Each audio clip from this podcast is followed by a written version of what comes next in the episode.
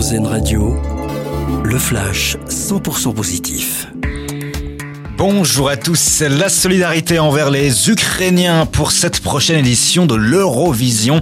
Le 13 mai prochain à Liverpool, 3000 billets seront alloués aux réfugiés ukrainiens installés au Royaume-Uni depuis le début de la guerre en Ukraine. En parallèle, ce sont 10 millions de livres, 11 millions d'euros qui vont être investis pour faire de l'événement une vitrine de la culture ukrainienne. Ce n'est pas la première fois, mais cela lui fait toujours autant plaisir. Une foraine originaire du nord de la France a remporté une seconde fois le prix du plus beau costume au carnaval de Venise.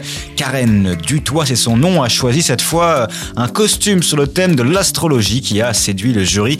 Plus de 1200 personnes ont participé. Le ski de fond français est en forme. Les rouges et bleus ont obtenu une deuxième médaille aux mondiaux de ski de fond en Slovénie ce dimanche. C'est la paire Richard Jouve-Renoget qui a apporté une nouvelle médaille de bronze à la France sur le sprint par équipe. Jeudi, Jules Chapaz avait ouvert la voie avec le également sur le sprint individuel.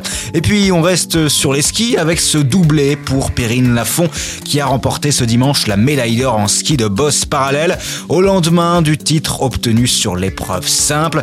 Avec 5 médailles d'or, l'ariégeoise Perrine Lafont devient la skieuse de boss la plus titrée de l'histoire. Bonne journée à l'écoute d'Erzen Radio venez d'entendre le flash 100% positif d'Airzen Radio. Une autre façon de voir la vie.